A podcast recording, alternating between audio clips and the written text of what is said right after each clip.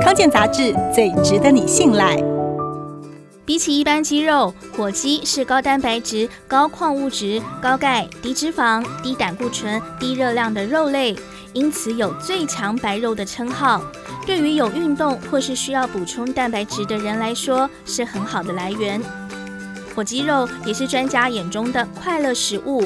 富含色氨酸，可以帮助身体制造血清素，能舒缓情绪，使人快乐。其他比较特别的营养素还有硒，可以帮助身体分泌甲状腺素，维持甲状腺还有身体的循环机能。另外，火鸡肉也含有锌，可以维持免疫机能，帮助合成蛋白质。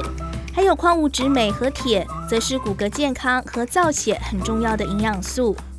火鸡的饲养时间比一般鸡还要久，要长达五到六个月，所以口感比较干柴，加上体型大。台湾一般家庭很少有大型烤箱可以烤火鸡，所以在台湾都是用肉丝或是火鸡肉片的形态出现在消费者面前。曾经在美国执业的营养师林雅恩说，整只火鸡的口感都像一般的鸡胸肉，所以在国外都会跟着油脂丰富的皮一起吃，不像国人会把鸡皮挑掉不吃。而且因为火鸡很大只，一餐吃不完，隔天他会和朋友把剩下的肉剥下来，用蔬菜、番茄、玉米、红萝卜、秋葵来熬煮成鸡肉秋葵浓汤，再加入米做成炖饭，